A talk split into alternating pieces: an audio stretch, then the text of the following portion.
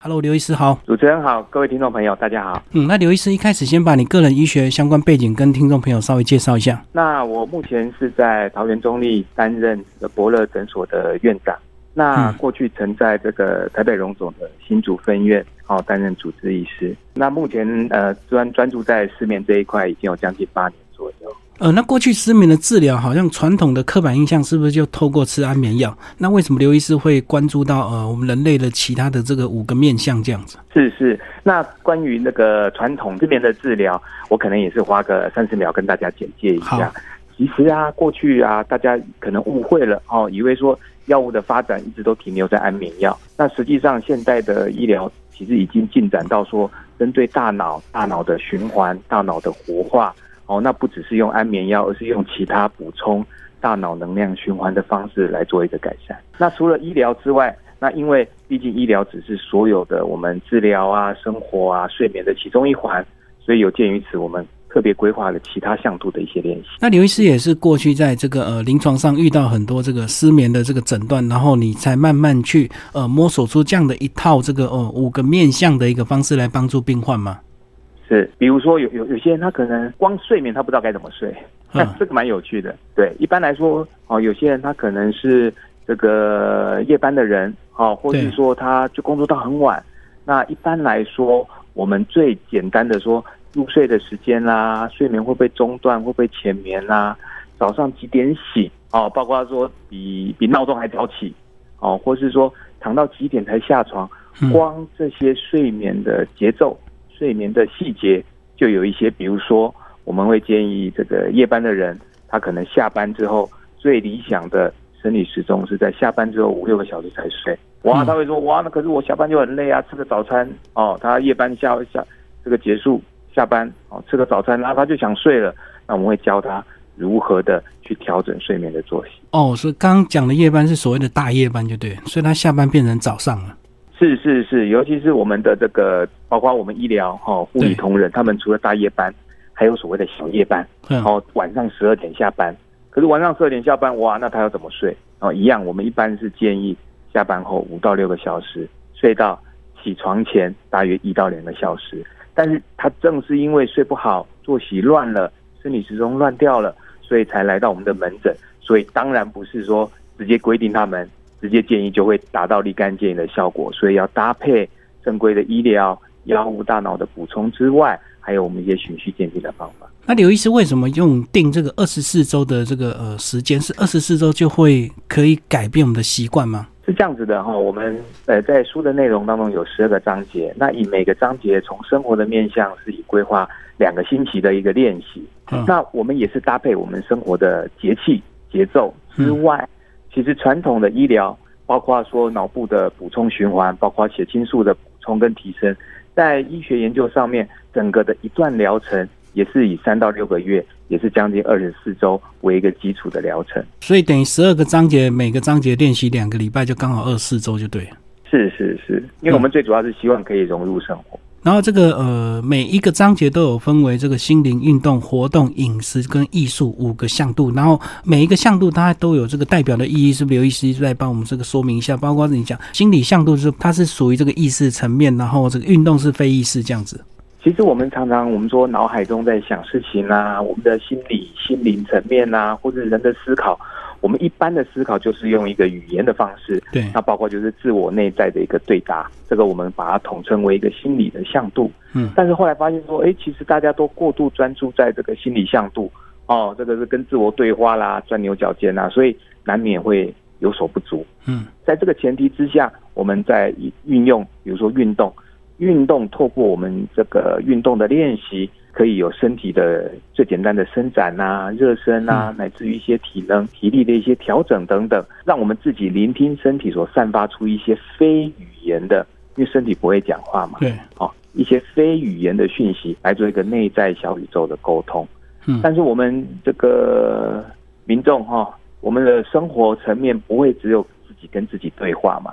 哦，除了自己跟自己这个语言跟非语言的沟通之外。还包括我们跟环境的互动，那我们环境的互动就是透过我们在活动当中所跟外在的人、时、事、地、物等等来做一个互相的连接哦。早上、下午，这个人哦有分这个长女、老老幼等等，对。不同的活动，映照出我们内在不同的状况，而这是我们活动的这个内容。嗯。但是呢，难免是讲来讲去很抽象嘛，所以呢，还是回归到我们柴米油盐日常的饮食是，从外在外界的一些物质摄取进入哦，摄入摄食哈，进入我们的体内，包括我们的嗅觉啦、视觉、味觉、五感，嗯。以及我们的饮食的层面，那来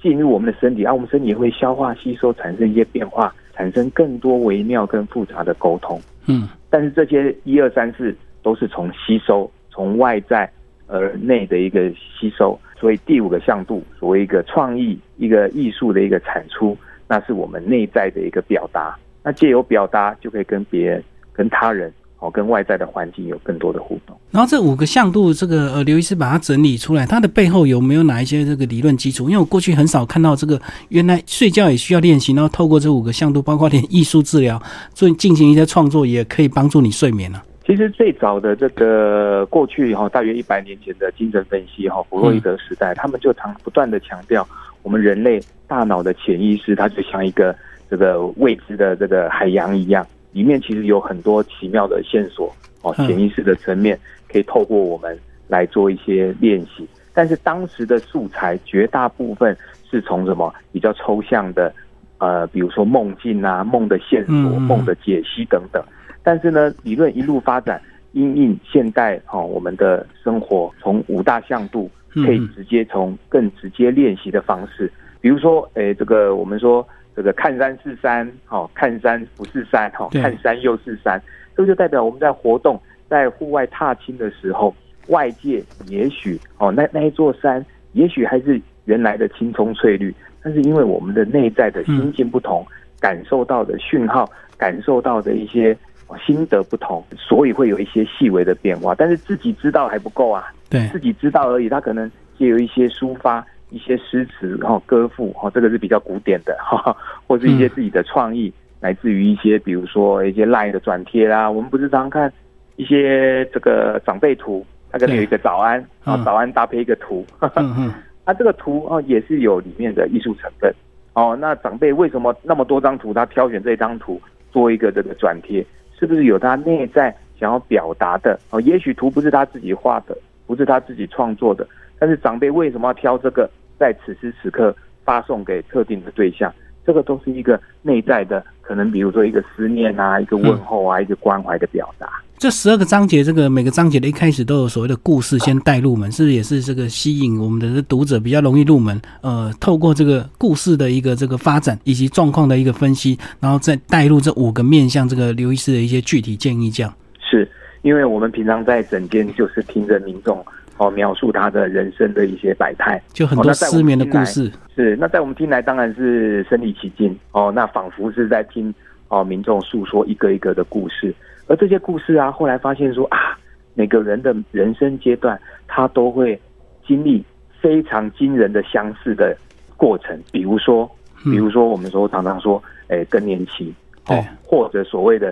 职场的中年危机。它常常都代表着某个特殊族群，它的生命历程到了一个转折的地方。那因为有那么高的共通性哦，让大家觉得说哇，那居然有那么相似的地方，是不是我们在这个节点上面可以去做一些努力？那我就把它浓缩起来哦，化作篇章，成为十二篇的小故事。结果这五个面向，我觉得就很有点像所谓的生活美学，对不对？要自己找出自己生活的步骤跟节奏，跟以及生活的体验的另外一个乐趣，这样子。是，那常常我们会说这个艺术哈或艺术创作，很多人就觉得说啊，要画画啦，要这个要这个很厉害哈，这个歌唱要有很有天赋。可是实际上啊，我们的这个创意哈其实是无所不在的。哦，我比如说这个前一阵子在网络上很流行的，比如说长头文，哦，就是说他可能把一个一句打油诗或者一篇文章的这个每每个的这个字头哦，都做一个。隐藏的讯息，所以这也是一个创意啊。嗯嗯。那我们讲一个简单一点的，我们刚刚提到的哦，因为长辈图的一个这个号称哈，戏称长辈图的一个转贴，一个新闻的转贴，它背后都有它代表的潜意识的心灵层面的一个意义。那我们透过这些日常的练习，把生活的美学哦，不是说哎纯粹是很很这个高端哦，很。这个很有格调的而已哦，我们也有很平时、很生活的一面。然后这边有些练习很有趣哦，这个我们可能自己对自己的身体都已经很熟悉，可是你可能会忽略，那你的这个食指到底有多长？这个 呃小指到底有多长？呃，那刘医师也有一个这个呃画食指的一个练习，来想象你你的食指到底具体有多长，然后画出那个长度，这也是这个艺术治疗的一个部分。是因为我们常常，比如说我们现在讲说，哎，食指手指头有几公分哦，大家第一个想到说，哦，那我要拿尺来量，这个是所谓科学的练习，哎，没有错。但是呢，哎，有没有想象过说，哎，自己的手指头是长得像爸爸还是妈妈？自己兄弟姐妹当中，自己的身高排行是多少啊？身材比较像谁啊？这种抽象的描述性的，实际上更贴近我们现实的状况。比如说，因为这个科学哈医学的发展，很多人描述说，哎，比如说我问民众说，哎，你觉得你身体健不健康？哎，他很认真哦，结果他爆出说血压哦，我的血压哈，这个高的血压高的多少，低的多少哦，胆固醇的数字多少，这些数字的量化。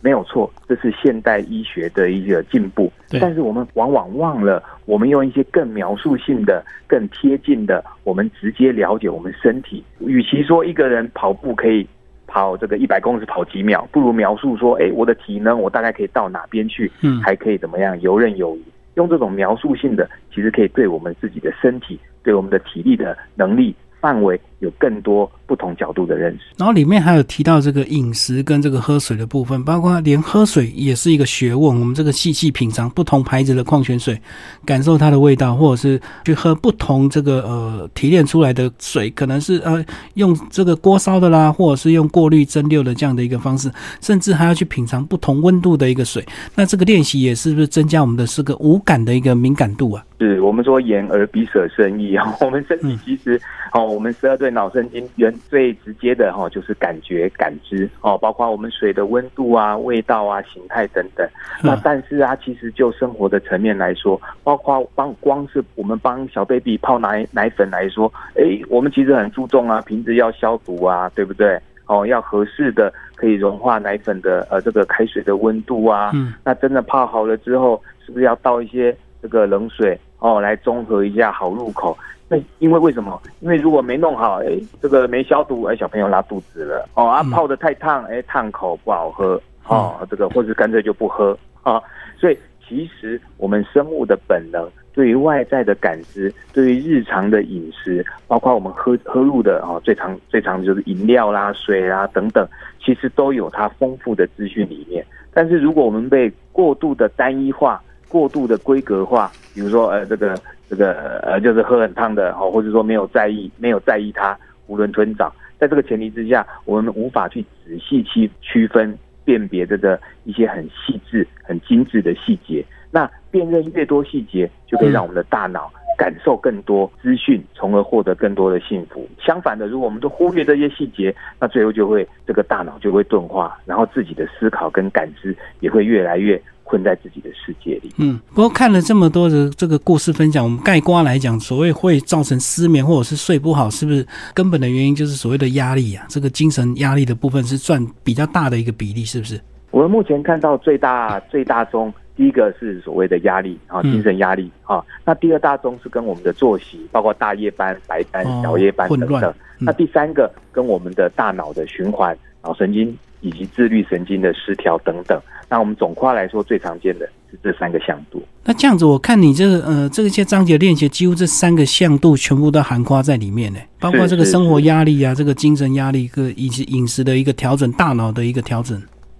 是是是，我们尽可能的希望在五大向度里面，把每个向度，那毕竟每个民众他面临的困难跟所这个需要调整的向度不同，但是呢，我们希望可以既有一个规格化、标准化的一个。五大向度，那每个人着重或特别有兴趣的向度，可以额外的做练习。比如说，哎，第五向度，这个它不只是这个创意拼贴啊、画画啊等等，它可能比如说有人喜欢唱歌，但是呢，他唱歌，哎，我们不会去在意说，哎，这个音阶、音符啦，哈，或者节拍等等，我们在意的是能不能有更多的抒发，能不能有一些创意性的，比如说，哎，这个改自行改编歌词啦，哈。这个把这首歌特别献给这个当场的谁啊？那邀集哈这个旁边一起唱会唱的人一起来同乐啊等等，我们皆有一些这些小小的巧思来发挥更多的创意。可是我如果说我们睡眠不是严重到整个这个失眠的一个状况去求诊，我们可能是浅眠或者是这个睡眠品质不好。那这个嗯，我们的病患或我们的读者怎么样知道我们睡眠品质不好，要进行这个所谓的练习啊？是，其实是这样子的。我们这整本书是让让生活加分，然后让大脑感受更多的幸福感。嗯，毕竟现代的医学其实哈比较发达。其实一个人如果满分假设是一百分哈，他如果说睡眠已经差到三四十分的话，我们需要明显又有效率的改善，可能还是要先从大脑循环、大脑的补充，直接来以现代医学的就医的一个改善，才可以达到比较快速的效果。但是呢，在改善，比如说三十分改善到七十分、八十分，那接下来还有一二十分，我们慢慢的要让这个生活加更多分的时候，我们才来用这个。睡眠的练习，不然很多人说啊，我这个这个我练习了好久哦，练习二十四周一半哈，我练习了十二周哦，不比我说哎，我有很有效率的先求第一阶段的改善。很多人在睡眠不好的时候啊，他不但是晚上哦产生然后这个入睡困难呐，睡眠中断哦，睡一觉就醒哦，睡得很浅，周围什么声音都听得到，甚至啊做梦啊做梦的内容等等之外，他在这个闹钟铃响之前哦，他就早醒。他躺很久，明明躺了很久，起来却怎么样？慢性疲劳，然后早上一起来就非常疲惫。之外呢，他甚至可能怎么样？一起床哦，就感觉什么头痛、头晕啊，严重的可能会胸闷心悸，哦，连带影响到消化、代谢、食欲等等。那如果影响到我们的注意力、集中力啊、脑力等等，甚至影响到情绪，然后，会变得比较易怒、不耐烦，这些都是我们睡眠需要格外改善的警讯之一。哦，所以这样讲，即使你没有这个，你自己觉得你没有这个失眠的一个状况，你也可以透过这样的练习，让你的睡眠品质更好，对不对？因为我们长期还是现代人，一定会有一些所谓的慢性疲劳跟精神压力嘛，所以我们的睡眠品质一定多多少少都会有一些比较不好的地方。是因为毕竟大家现在的生活都是节奏非常快，我们的读者并不等于这个病人嘛。哈那我们希望说，哎，除了我们门诊之外，我们可以走入社区。生活当中，让更多人可以有生活加分、睡眠加分的一些练习。所以，这个刘医师，你在写这本书，这个一些这个具体的方法，你都有这个去呃一起进行一些演练，或者是透过一些病患的一些操作，能够让你这个呃巨细靡遗的做了这个十二个这个项目，二十四周的一个五个向度的一个这么具体的一个这个说明吗？其实不瞒您说，这个其实有里面很多是我个人生活经验的一些哈参考，就是你自己就有这样的操作。是是是，比如说刚好也有这个机缘哈，曾经有有有跟着这个老师陶艺老师哎去做一些这个锅碗瓢盆啊哈，当然是一些简单的哦，比如说自己捏一个碗啊，好杯子啊等等，结果呢，哎自己捏的不比这个工厂做出来歪七扭八，但是呢，真正在生活里面，也许也许它不比哦我们直接购买来的方便好用，但是呢，里面有一些细节哦，毕竟是自己做的嘛哦，它的杯子的温度啊、厚薄啊、怎么喝啊。喝的一些方式啊，诶，有些因为做的这个歪七扭八，所以呢，如果没有心平气和哦坐正来喝，那个水可能会 从那个另外一边的那个杯缘哦流出来。出来。但是呢，透过这个这个练习，哎，让我反而发现说，哎，是不是用这个杯子喝水的时候，特别要心平气和，特别要让自己的心哦安定下来呢？是不是真的要怎么样？要注意倒水啊、水温啊等等哦。那透过这些。生活的点滴，哎，产生一些心得，哎，我们就把它，我就把它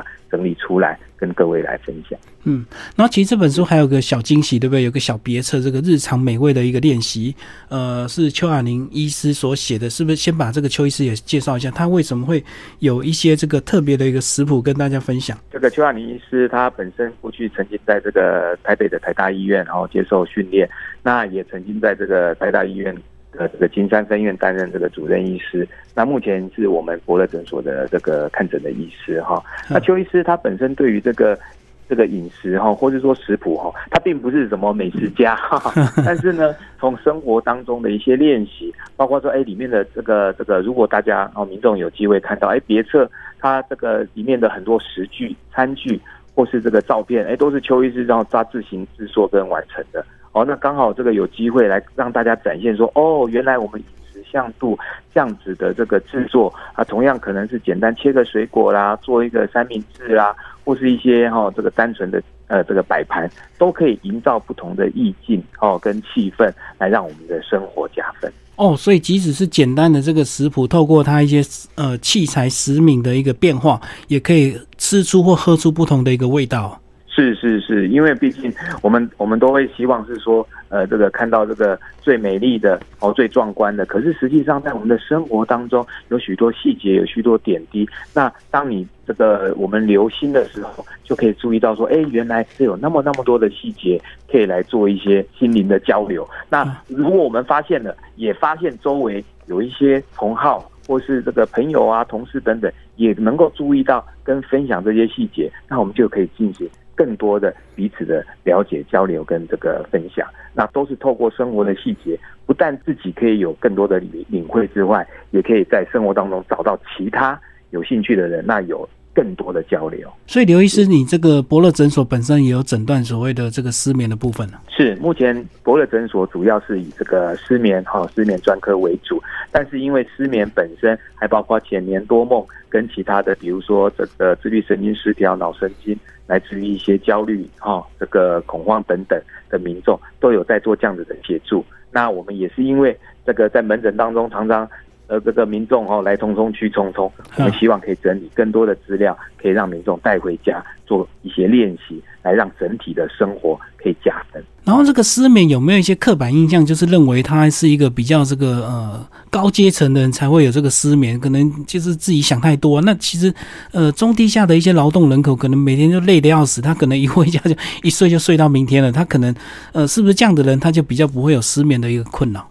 呃，其实失眠是不分阶层。那比较有趣的是，这个当我们睡得好的时候，我们从来不会去留心我们怎么去睡着的。我们常常觉得我们眼睛闭上哦，根本没有想什么事情哦，根本也没做什么练习就睡着了。哎，这样不错。对。但是相对的，当一旦一旦哦发生了这个睡眠哦或睡眠的困扰等等。反而就会慌张，因为从来不知道如何睡眠，所以当遇到困难的时候，反而束手无策。但是当搜寻相关的议题、相关的问题，才发现说，哇，原来睡不着的人比想象中多太多了。但是我们睡眠哦或失眠，不等于就是要吃药或者接受治疗。嗯。但是有其他的向度的练习，可以从生活加分，来锻炼、训练跟协助我们的大脑进行一个幸福的一个感知。哦，那这个部分我们建议是不分男女老幼、不分阶层都可以来做这个练习。哦，这样讲就是，如果我们没有这个困扰，我们就不会觉得这个失眠有什么问题。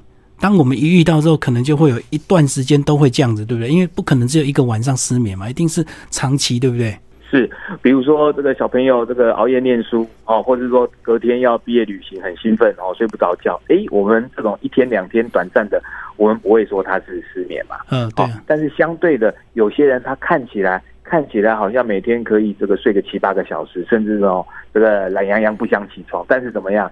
早上哦这个身体疲惫，然后呢怎么样头痛头晕啊，整个生活品质啊脾气也暴躁，那这时候睡眠品质。其实也可以做一个调整跟加分的动作。那如果长期失眠，我们不积极治疗的话，会导致什么慢性病吗？失眠本身它是所有脑部状况以及整体现象的一个总和，意思是说，睡眠它常常是一个最后的一个现象，它并不是说睡眠本身。比如说，如果我们故意不让一个人睡觉，那当然我们睡眠剥夺，它可能产生哦高血压、心脏病啊、身体代谢失调、免疫力下降等等。但是我们这里所谈论的是一般的状况，意思是说，它可能是由于长期的压力或是身体的一些状况，乃至于有些人打呼、睡眠呼吸中止等等，最后产生失眠的现象。所以其实有的时候，它是所有其他问题日积月累所产生下来的最后的一个现象啊，我们统称为失眠。比较不像是说啊，因为单纯睡不好，所以衍生出其他的问题。